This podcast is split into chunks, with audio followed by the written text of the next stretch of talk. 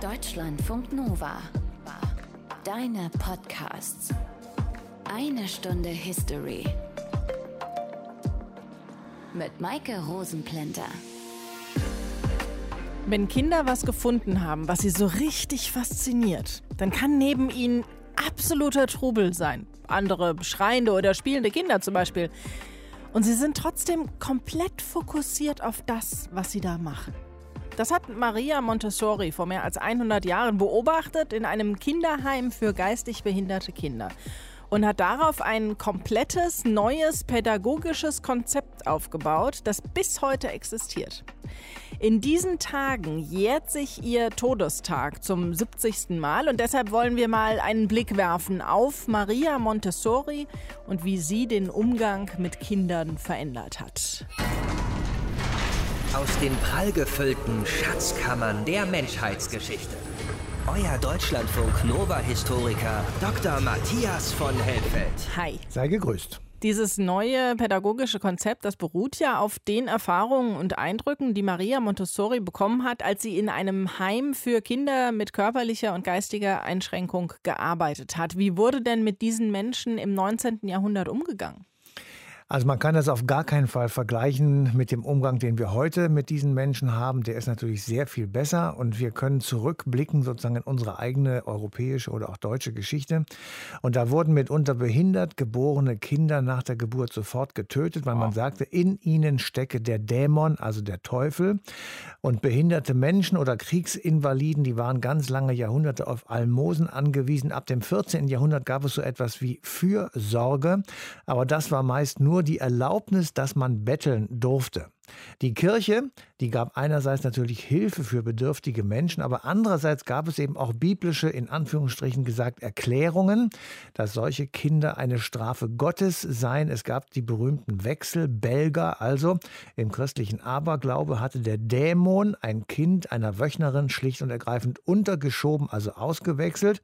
Und das Teufelskind, das ist dann behindert und das stört in Anführungsstrichen gesagt die Arterhaltung christlicher Aberglaube und rassistisches Denken, das ist keine gute Mischung, finde ich. Was kam denn da als Konsequenz dann bei raus? Ja, da kam wirklich nichts Gutes bei raus. Der Wechselbalg steht für das Böse, aber auch eben für das Unheimliche. Und das alles findet gleichzeitig statt, als in Europa auch die Hexen verfolgt wurden. Das war so eine ähnliche oder gleiche Mischung, kann man sagen. Also Teufelswahn, Glaube und Menschenverachtung zusammen. Und man kann auch sagen, die Andersartigkeit von bestimmten Personen wurde als Bedrohung wahrgenommen. Und diese Bedrohung zu vernichten wäre doch besser, war damals die Vorstellung, bevor man selbst davon betroffen ist. Und Menschen mit körperlicher oder geistiger Einschränkung wurden öffentlich verspottet. Aber gegen Ende des 13. Jahrhunderts, da änderte sich das allmählich. Es gab die Almosenlehre von Thomas von Aquin, das war ein Dominikaner und ein bedeutender katholischer Theologe, der nämlich sagte, Eingeschränkte Menschen sind auch Teil der Gesellschaft, sie sind auch Brüder Christi. Und dann beginnt so etwas, was wir heute unter dem Begriff Diakonie kennen. Und in der Reformation, die dann etwas später war, da wurde dann gesagt, der Staat muss eben eine solche Wohlfahrt auch durchaus garantieren. Und ab wann gab es dann spezielle Einrichtungen, in denen Menschen mit körperlicher oder geistiger Einschränkung leben und arbeiten konnten? Naja, der erste, der das irgendwie herausgefunden und propagiert hat, war ein französischer Arzt, nämlich Edouard Seguin. Er war der Begründer der wissenschaftlichen geistig behinderten Pädagogik. Und er, und das ist wirklich grundlegend, er machte eben keinen Unterschied mehr zwischen Kindern mit und ohne Behinderung. Er gründete Schulen für geistig Behinderte in New York und er war so etwas wie ein Mentor für Maria Montessori. Maria Montessori, die wurde 1870 geboren, also in einer Zeit, als es allmählich ein wissenschaftliches Interesse für die besonderen Belange von Menschen mit geistigen Behinderungen gegeben hat. Genau. Und was eben bei ihr auch sehr förderlich war, sie kam aus einem bildungsnahen Elternhaus. Sie zeigte schon in der Schule sehr großes Interesse an den Naturwissenschaften. Sie machte Abitur auf einer technischen Oberschule und sie wollte anschließend Medizin studieren. In Italien waren erst 1875 Frauen an den Universitäten erlaubt und Medizin, das war damals jedenfalls so, war den Männern vorbehalten. Also Naturwissenschaften, nach Abschluss dann noch Medizin, als eine von fünf Frauen in Italien. Das war die Karriere von Maria Montessori. 1896 krönte sie das mit der Promotion und, und das ist eben wichtig für den weiteren Fortgang, sie entwickelte während ihres Studiums ein sehr starkes Interesse für Embryologie und Evolution.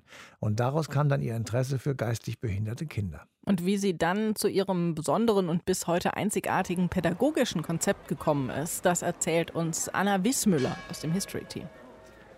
Wir befinden uns in Italien. Genauer gesagt in Chiara Der Sommer neigt sich zwar gerade dem Ende entgegen, aber in der Region ist es immer noch heiß. In diesem beschaulichen Dörfchen an der Adriaküste wird Maria Montessori geboren. Sie ist mit dem bekannten Wissenschaftler Antonio Stopani verwandt und wächst in bildungsbürgerlichen Verhältnissen auf. Als sie fünf Jahre alt ist, wird ihr Vater nach Rom versetzt und Maria kommt in die Grundschule. Sie hat einen lebhaften und eigenständigen Charakter, schreibt ihr Vater über sie in sein Notizheft. Doch in der Schule braucht sie keine Eigenständigkeit. Stupides Auswendiglernen steht auf dem Tagesplan. Ganze dreimal bleibt Maria in der Grundschule sitzen, bevor sie ihren Abschluss mit Bestnote macht. Danach ist ihr klar, dass sie Medizin studieren will. Als Maria ihr Anliegen bei dem Dekan des Medizinischen Instituts vorlegt, sagt er, Also, ich habe ja nichts dagegen, dass Sie sich als Frau für Medizin einschreiben wollen, auch wenn ich weiß Gott schon so einiges an Aufregung miterlebt habe, für welche die Frauen bei unseren Medizinstudenten sorgen. Aber ohne Abschluss an einem humanistischen Gymnasium dürfen Sie sich nicht einschreiben. Maria lässt sich davon nicht entmutigen und sagt dem Dekan: Exzellenz, ich werde Medizin studieren. Erstmal darf sie sich nur für Naturwissenschaften einschreiben. Zwei Jahre später kann sie als einer der ersten Frauen zur Medizin wechseln. Während des Studiums verliebt sie sich in Giuseppe Montesano, der ihr Leben entscheidend verändern wird. Als er Chefarzt einer psychiatrischen Klinik wird, sieht Maria das Leid geistig behinderter Kinder, die dort ihr Leben lang weggesperrt werden. Als sie hört, dass die Kinder sich nach dem Essen auf den Boden werfen, um die letzten Brotkrumen zu essen, sagt Maria, Vielleicht ist es kein Hunger nach Nahrung, sondern Hunger nach Erfahrung, der diese Kinder antreibt durch eigene Erfahrungen zu wachsen und aus den eigenen Fehlern zu lernen, das sind Grundsätze der Montessori-Pädagogik, die Maria zu dieser Zeit klar werden. Schon im Studium hat sie sich für Psychologie interessiert. Jetzt verschlingt sie alle Bücher, die sie zu geistig behinderten Kindern finden kann. Sie enden zu dieser Zeit entweder auf der Straße oder kommen in eine Irrenanstalt. Maria sieht die Gesellschaft in der Verantwortung und argumentiert damit, dass die Kinder mit richtiger Förderung nützlich für die Gesellschaft sein können und von Kriminalität abgehalten werden. Bei einem Vortrag nutzt sie dazu geschickt die politische Lage aus. Kaiserin Elisabeth von Österreich, Sissi, wurde von einem Italiener umgebracht, der als Waisenkind Misshandlungen erfahren hat und sich dadurch radikalisiert hat. Ihre Schlussfolgerung? Die Vernachlässigung von Kindern endet in Kriminalität. Gleichzeitig merkt Maria, dass sie schwanger ist. Eine wahre Katastrophe ist das für sie, denn mit Giuseppe ist sie weder verheiratet, noch plant sie eine Heirat. Es herrschte das Autorizzazione maritale, das einer verheirateten Frau das Recht auf Selbstbestimmung nahm. Und so steht Maria vor der Entscheidung. Das Ende ihres selbstbestimmten Lebens oder ihr Kind. Nach der Geburt wird ihr Sohn Mario zu einer Stillamme außerhalb von Rom gegeben und als Sohn unbekannter Eltern registriert. Maria geht es schlecht damit, aber sie beißt die Zähne zusammen und eröffnet im Jahr 1900 zusammen mit Giuseppe die erste Ausbildungsstätte für Sonderpädagogik. Nachdem Giuseppe eine andere Frau heiratet, bricht sie jeglichen Kontakt ab. Von staatlicher Seite aus wird ihr der Aufbau einer Betreuungseinrichtung im Armviertel San Lorenzo angeboten. Maria gründet dort das erste Casa dei Bambini und beauftragt eine Frau, die Kinder nach ihrer Anweisung zu betreuen. Sie kümmert sich um die Herstellung von Material, mit dem die Kinder selbstständig arbeiten können. Ähm, das heißt, ich kontrolliere den Umgang mit dem Material und sage den Kindern, ob sie es gut machen? Du zeigst den Kindern nur, wie das Material funktioniert. Dann lässt du sie selbstständig arbeiten und beobachtest. Die Entwicklung steckt im Kind selbst. Als Maria den Kindern Buchstaben aus Pappe und Sandpapier gibt, fangen sie nach einiger Zeit an, selbst auf dem Boden mit Kreide zu schreiben. Die Kinder, deren Eltern oft nicht schreiben können, sind von ihrer neu erlernten Fähigkeit begeistert. Zeitungen aus aller Welt berichten darüber und nennen es eine Explosion des Schreibens. Durch ihre steigende Popularität wird allerdings deutlich, dass sie nicht gerne die Kontrolle abgibt. Sie hat Angst, dass ihre Methode falsch weitergegeben wird. Nach einem Streit mit dem Direktor des Städtebaulichen Instituts über ihr pädagogisches Konzept darf sie das Kinderhaus nicht mehr betreten. Und doch hat sich ihr pädagogisches Konzept in den letzten mehr als 100 Jahren über die ganze Welt verbreitet. Worauf dieses Konzept beruht, wie sie darauf kam und was für ein Mensch Maria Montessori war, kann uns Birgitta Fuchs erzählen. Sie hat eine Biografie über sie geschrieben. Hallo. Ich grüße Sie, Frau Rosenplenter. Wie ist Maria Montessori denn überhaupt darauf gekommen, eine neue Pädagogik zu entwickeln? Ja, also Maria Montessori ist von Anfang an für eine Frau der damaligen Zeit einen sehr ungewöhnlichen Weg gegangen und hat in, an der Universität Rom Medizin studiert und tatsächlich auch als eine der ersten Frauen in Europa in Medizin promoviert. Nach ihrer Promotion war sie Assistentin an der psychiatrischen Klinik in Rom und äh, kam in diesem Zusammenhang mit dem Schicksal behinderter Kinder in Rom in Kontakt. Und das hat sie offensichtlich so stark berührt, dass sie von nun an anfing, an einem Konzept der Sonder- und Heilpädagogik zu arbeiten, um diese Kinder nicht nur medizinisch, sondern auch pädagogisch in ihrer Entwicklung zu fördern.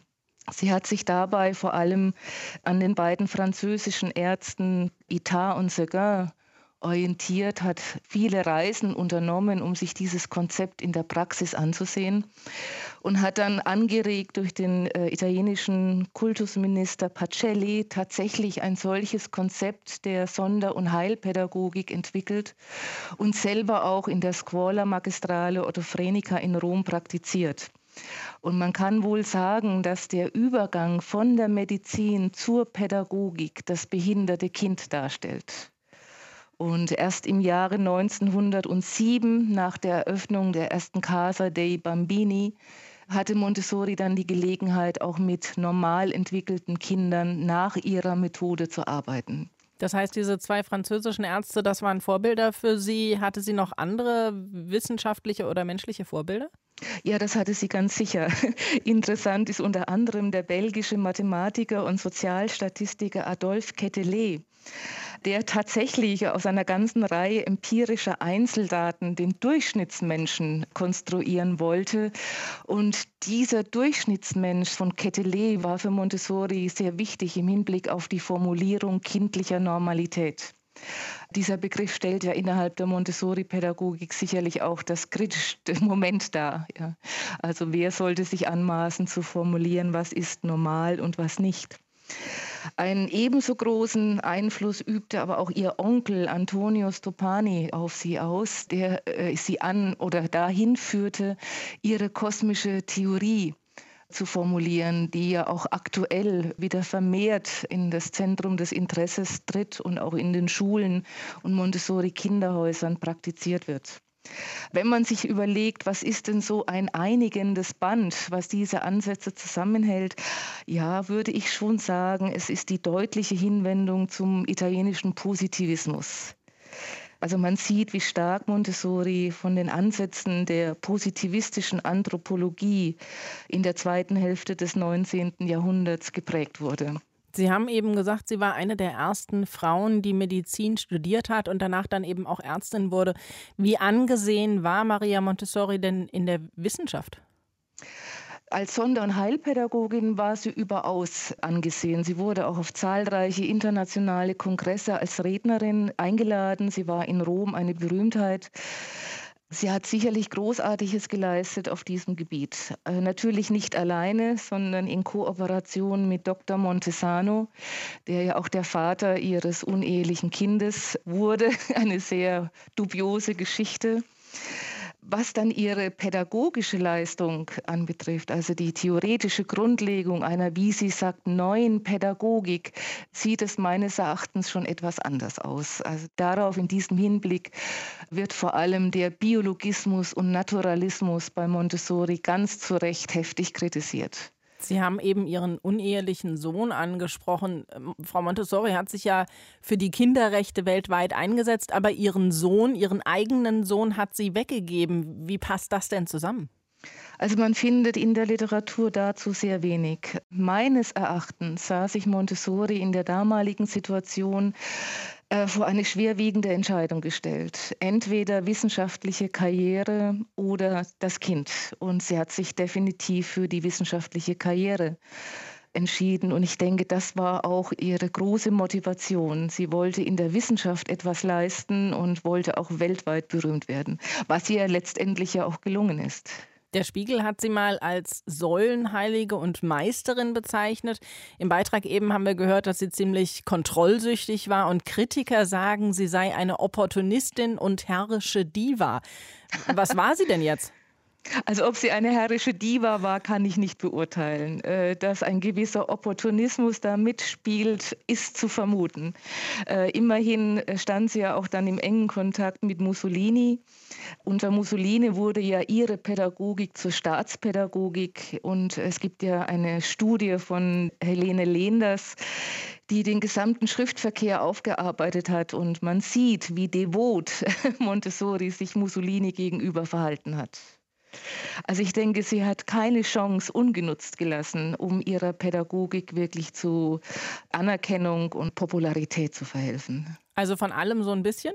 Ich glaube, dass es nicht reiner Opportunismus war, sondern äh, Montessori war felsenfest davon überzeugt, äh, mit ihrer neuen Anthropologie, mit ihrer neuen Entwicklungs- und Lerntheorie tatsächlich den Schlüssel zur Lösung aller Menschheitsprobleme in der Hand zu halten durch das normalisierte Kind. Und ich glaube, das war auch ein sehr starkes Sendungsbewusstsein, das sie angetrieben hat, ein Leben lang für diese Methode zu kämpfen. Birgitta Fuchs hat eine Biografie über Maria Montessori geschrieben und hat uns die Frau und ihr pädagogisches Konzept genauer vorgestellt. Danke Ihnen dafür. Sehr gerne. Matthias, dieses pädagogische Konzept von Maria Montessori, das war Teil der Reformpädagogik. Was war denn da das Neue dran? Das kann man vielleicht am besten erkennen, wenn man sich das Gegenteil anguckt, was am Beginn des 20. Jahrhunderts, am Ende des 19. Jahrhunderts sozusagen Praxis war. Nämlich da waren Lehrer allwissend. Sie machten Frontalunterricht, standen mit Brohrstock in der Hand an der Tafel und erklärten was. Die Schülerinnen und Schüler, die sollten folgsam sein. Widerspruch wurde nicht geduldet oder kaum geduldet. Es gab auch keinerlei Rücksicht auf Unterschiede bei den Kindern. Der Unterricht förderte die Kinder nicht, sondern erforderte, und zwar Disziplin, Fleiß, Pünktlichkeit. Kurzum, die Kinder standen nicht im Mittelpunkt, sondern das System Schule war wichtig. Und Montessori drehte das alles um. Inwiefern?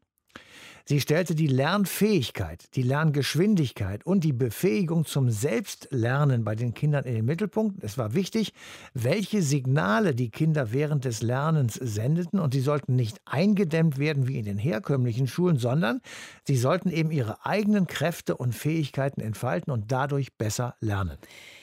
Kinder als eigenständige Individuen in den Mittelpunkt stellen. Darum geht es also in der Montessori-Pädagogik. Mehr über dieses Konzept weiß Eva Schumacher. Sie hat ein Buch über die Pädagogik von Montessori geschrieben. Hallo. Schönen guten Tag, Frau Rosenblätter. Auf welchen Grundlagen basiert denn die Montessori-Pädagogik?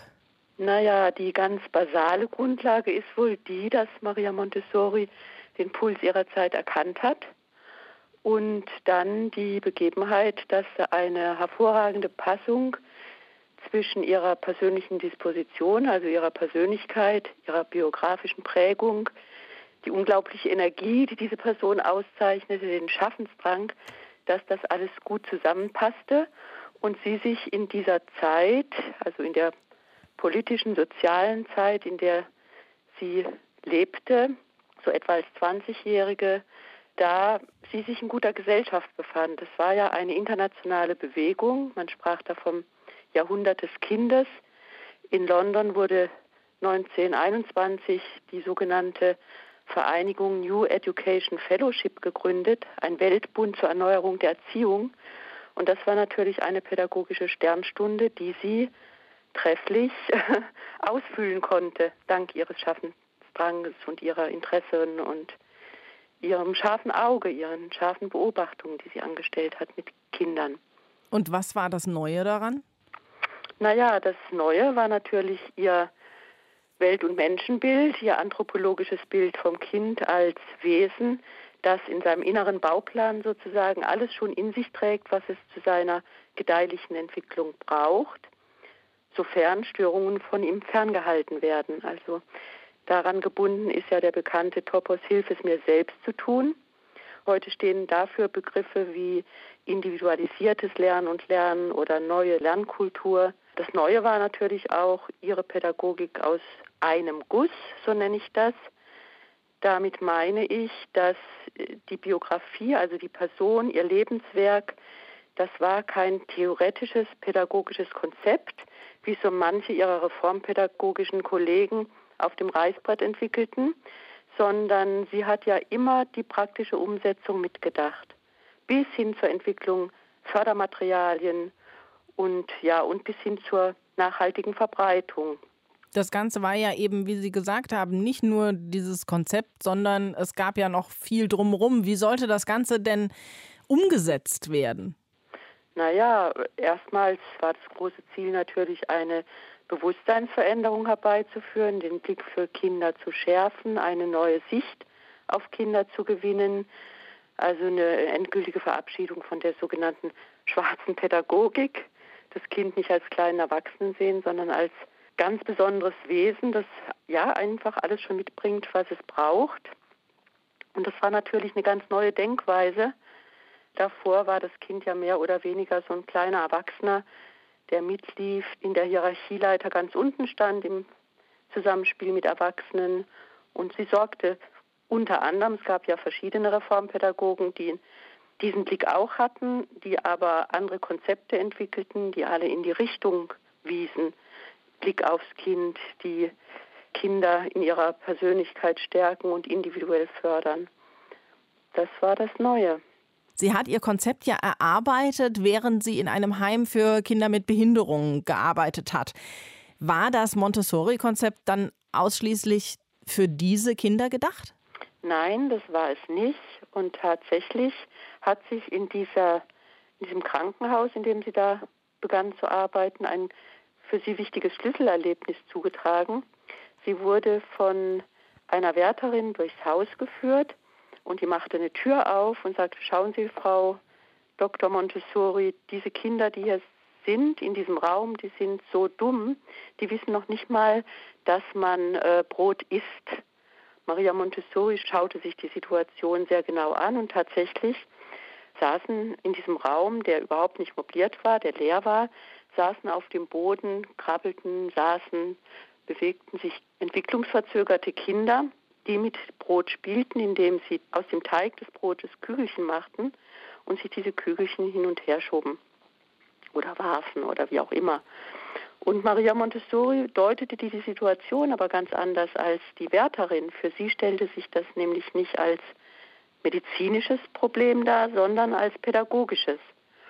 Und da begann sie dann intensiv zu recherchieren und zu studieren, ob es irgendwo auf der Welt schon Kollegen gibt, die sich mit der Förderung dieser Kinder, die eben entwicklungsverzögert sind oder förderbedürftig sind, schon beschäftigen. Und sie ist dann auf zwei Franzosen, auf zwei französische Psychologen gestoßen, Itar und Segar hießen die. Und die haben tatsächlich schon Fördermaterialien entwickelt. Die schaute sich Maria Montessori an und sie war sehr fasziniert. Sie hat dann auch mit einer Kindergruppe, nachdem sie auch Materialien schon selbst entwickelt hatte, hat sie dann mit Kindern gearbeitet, mit entwicklungsverzögerten Kindern und hat gemerkt, dass diese Kinder da sehr gut drauf anspielen. Und das hat sie zu einer Studie bewogen, zu einer Vergleichsstudie, die äh, sehr interessant war und die dann auch das, was sie an Erfahrungen hatte, sichtbar und kommunizierbar machen konnte und transparent machen konnte. Sie hat nämlich die entwicklungsverzögerten Kinder, die von ihr gefördert wurden, und parallel dazu eine ganz herkömmliche erste Regelschulklasse, also Kinder gleichen Alters, aber trotzdem unterschiedlichen Entwicklungsstandes, hat sie gefördert. Ihre Kinder mit ihren Materialien und die anderen Kinder, die waren eben ganz normal regelbeschult. Und da stellte sich dann raus, oder da kam sie dann zu dem Ergebnis, dass man auch präsentieren konnte, dass ihre entwicklungsverzögerten Kinder das Lesen und Schreiben schneller erworben haben als die Kinder in der Regelschulklasse. Und das war natürlich ein riesengroßer Erfolg, der sie dann auch sehr bekannt machte. Nochmal kurz auf Ihre Ausgangsfrage. Ist es nur für entwicklungsverzögerte Kinder gedacht? Nein, war es nicht. Natürlich war sie dann bestrebt, ihr Konzept grundsätzlich zu verankern und zu verbreiten und bekannt zu machen. Sie hatte ja dann auch international Vortragsreisen und diese reformpädagogische Bewegung, wie ich schon am Anfang sagte, war ja eine internationale Bewegung und da war sie dann einfach in guter Gesellschaft und konnte ihre Erfolge auch präsentieren. Und wie wurde das nochmal kurz nachgefragt dann aufgenommen? Naja, das wurde so aufgenommen, dass, wie es immer ist, wenn was Neues aufkommt, gab es im Kreise der Reformpädagogik natürlich Befürworter, aber es gab auch Kritiker. Zum Beispiel gibt es ein weiteres Schlüsselerlebnis, wo sie dann in San Lorenzo, das war das erste Kinderhaus, das sie in Italien gründen durfte, in einem armen Viertel in Rom. Da ist sie morgens mal in dieses Kinderhaus gekommen und da hat sie ein Kind im Blick gehabt, das mit den sogenannten Einsatzzylindern spielte. Das ist so ein, so ein Block oder so ein Kasten aus Holz mit verschiedenen Öffnungen und in diese Öffnungen passen dann die richtigen Formen, die richtigen Figuren so rein. So Dreiecke und Vierecke genau, und sowas. Genau, ja. ja. Und es gibt ein klassisches Montessori-Material, die sogenannten Einsatzzylinder. Und da spielte ein Kind mit und sie beobachtete, dass das Kind sehr fokussiert war. Und dann war das so fokussiert, dass sich es gar nicht stören ließ. Und dann nahm Maria Montessori andere Kinder an der Hand. Sie bildeten einen Kreis um das Kind und sangen dann sogar noch ein Lied. Und dieses Kind ließ sich nicht abbringen von seiner Arbeit. Dann nahm Maria Montessori das Kind samt Stuhl und stellte es auf den Tisch. Und das Kind hatte diese Einsatzzylinder auf ihrem, seinem Schoß und machte immer weiter. Und sie zählte am Ende mit und zählte, dass das Kind diese eine Aufgabe, also immer diese, diese Formen da in diese richtigen Öffnungen zu stecken, dass das Kind es 44 Mal wiederholte. Und sie publizierte das dann auch und Kritiker bemerkten dann, ja, also Frau Montessori, die, die hat zu lange mit entwicklungsverzögerten Kindern gearbeitet, weil das kann ja gar nicht normal sein, dass ein Kind 44 Mal das Gleiche tut. Und die Befürworter, die waren dann eben der Meinung, das ist ja nachvollziehbar, das Kind erobert sich ein Stück Welt oder das Kind fokussiert sich und konzentriert sich. Die neue Psychologie nennt das Flow erleben, wenn man sich ganz versinkt in eine Arbeit. Das hat sie da beobachtet. Ja, und das kann man kritisieren oder gut finden. Und so war es eben auch. Wie wurde dieses Konzept denn damals aufgenommen, beziehungsweise welchen Stellenwert hat das Ganze heute noch? Naja, so wie es immer ist, damals, wenn es was Neues aufkommt, gibt es immer Befürworter und Kritiker, so war das damals auch. Und wenn Sie nach heute fragen, würde ich sagen, dass die Montessori-Pädagogik ihr Image als Kuschelpädagogik, die sie sehr lange hatte, durchaus überwunden hat. Ganz im Gegenteil hat man ja, kann man auch sagen, dass es eine zeitgemäße, leistungsorientierte Pädagogik ist. Sagt Eva Schumacher. Sie hat ein Buch geschrieben über die Montessori-Pädagogik. Danke Ihnen für die Information. Bitteschön. Das klingt ja alles ziemlich cool, Matthias, aber die Montessori-Pädagogik, die ist nicht unumstritten. Was sind denn da die Kritikpunkte? Naja, wir werden das gleich noch ein bisschen genauer uns anschauen und vor allem anhören, aber so viel vielleicht vorweg. Die Kinder sollen entscheiden, was sie in welchem Tempo machen bzw. lernen. Und damit sind eben viele Kinder überfordert.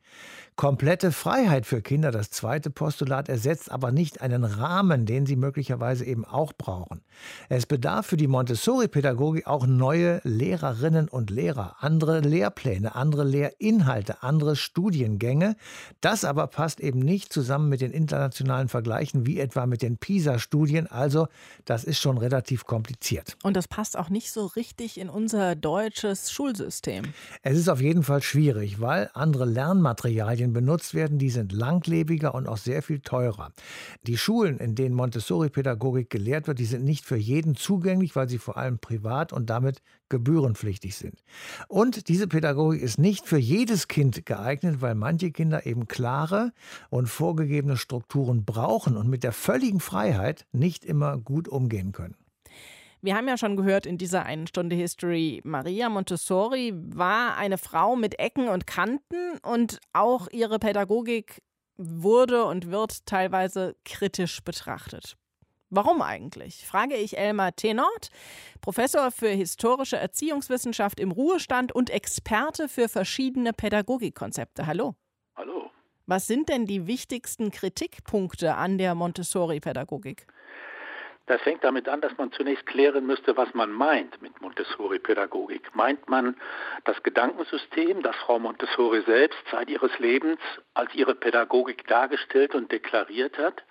Oder meint man die Praxis, wie sie sich heute in ganz vielen Einrichtungen weltweit darstellt, dann sieht die Kritik immer ganz anders aus. Wenn ich das erste meine, also das Ideensystem, das Frau Montessori selbst uns in ihren Texten hinterlassen hat, dann ist die Kritik relativ einfach, nach meinem Eindruck bis heute auch unwiderlegt.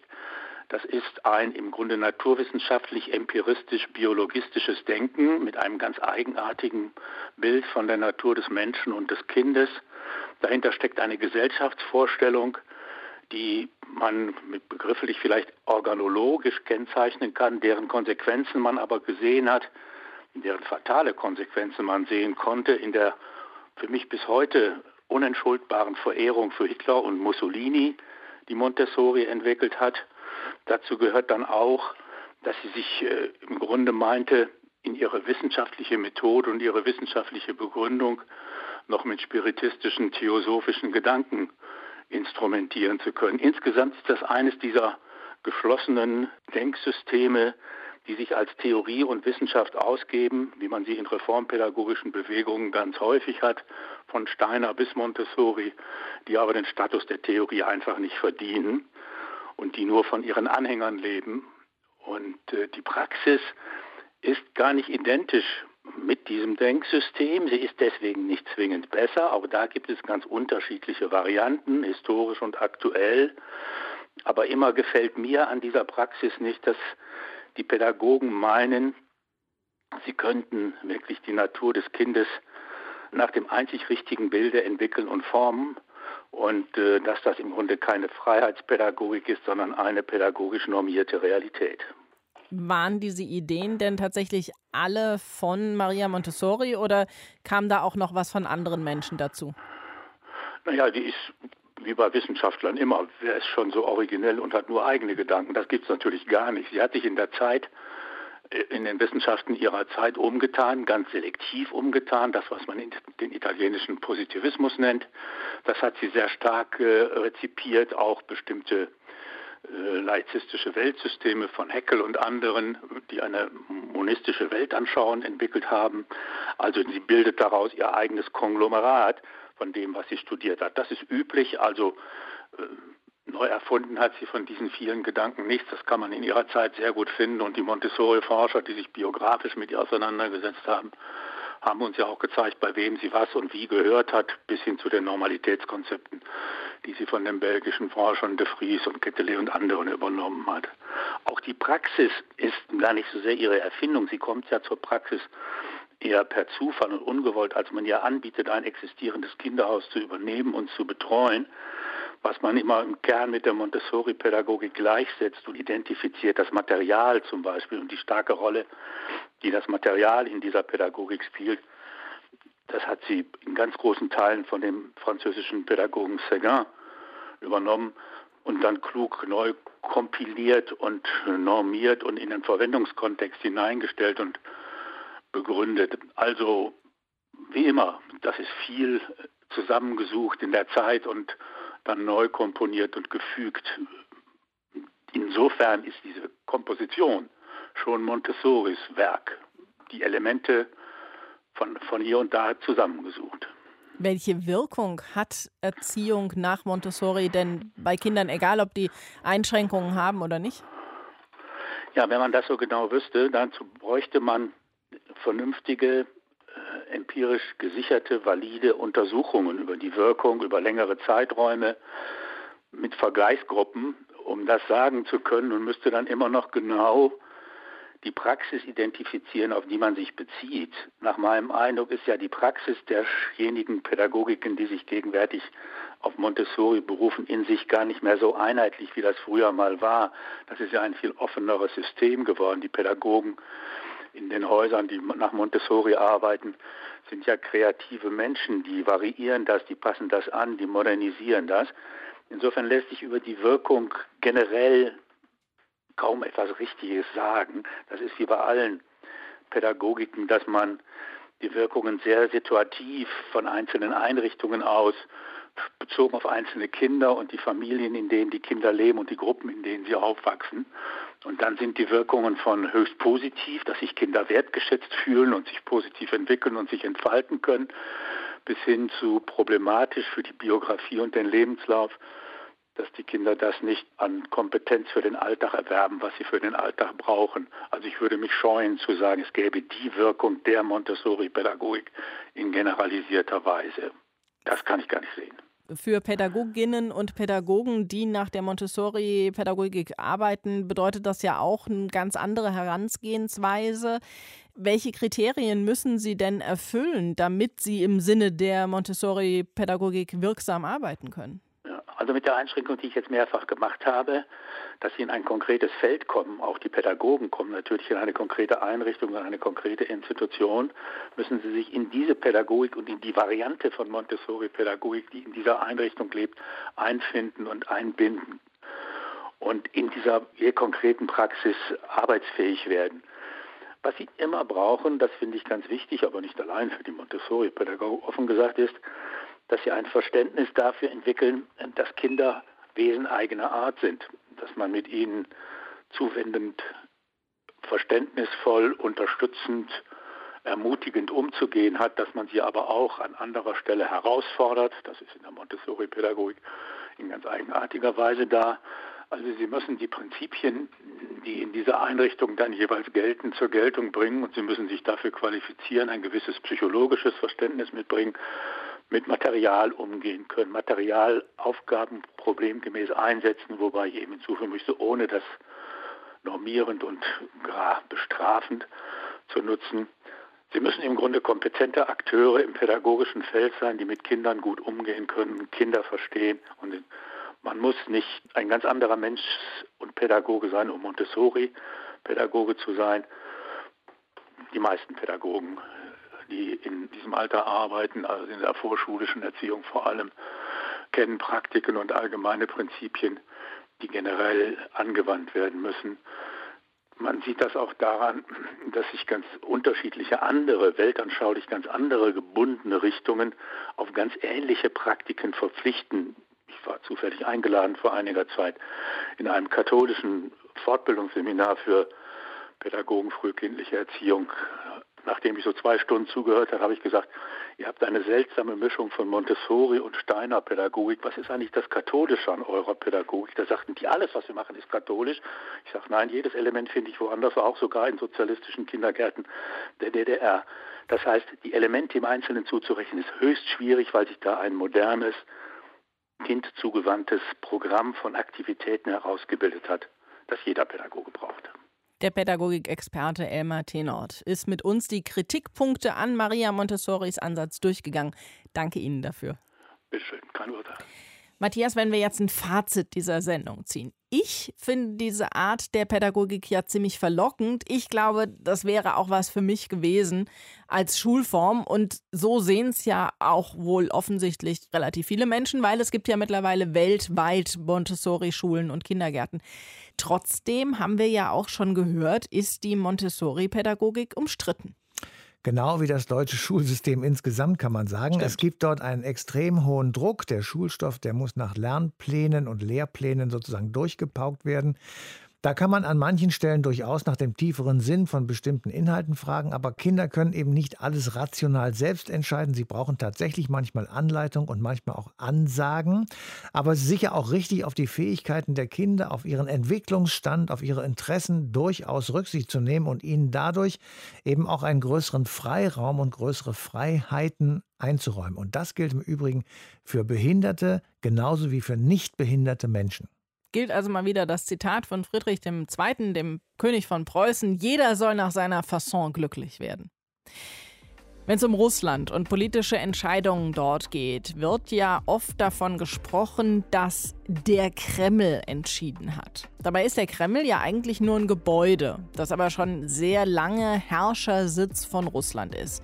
Ivan III. hat es dazu gemacht. Er war von 1462 bis 1505 Großfürst von Moskau und hat nach der Hochzeit mit der Nichte des letzten byzantinischen Kaisers 1472 Russland zur europäischen Großmacht gemacht. Das schauen wir uns in der nächsten eine Stunde History an. Bis dahin euch eine schöne Zeit. Macht's gut. Deutschlandfunk Nova. Eine Stunde History. Jeden Freitag neu. Auf deutschlandfunknova.de und überall, wo es Podcasts gibt. Deine Podcasts.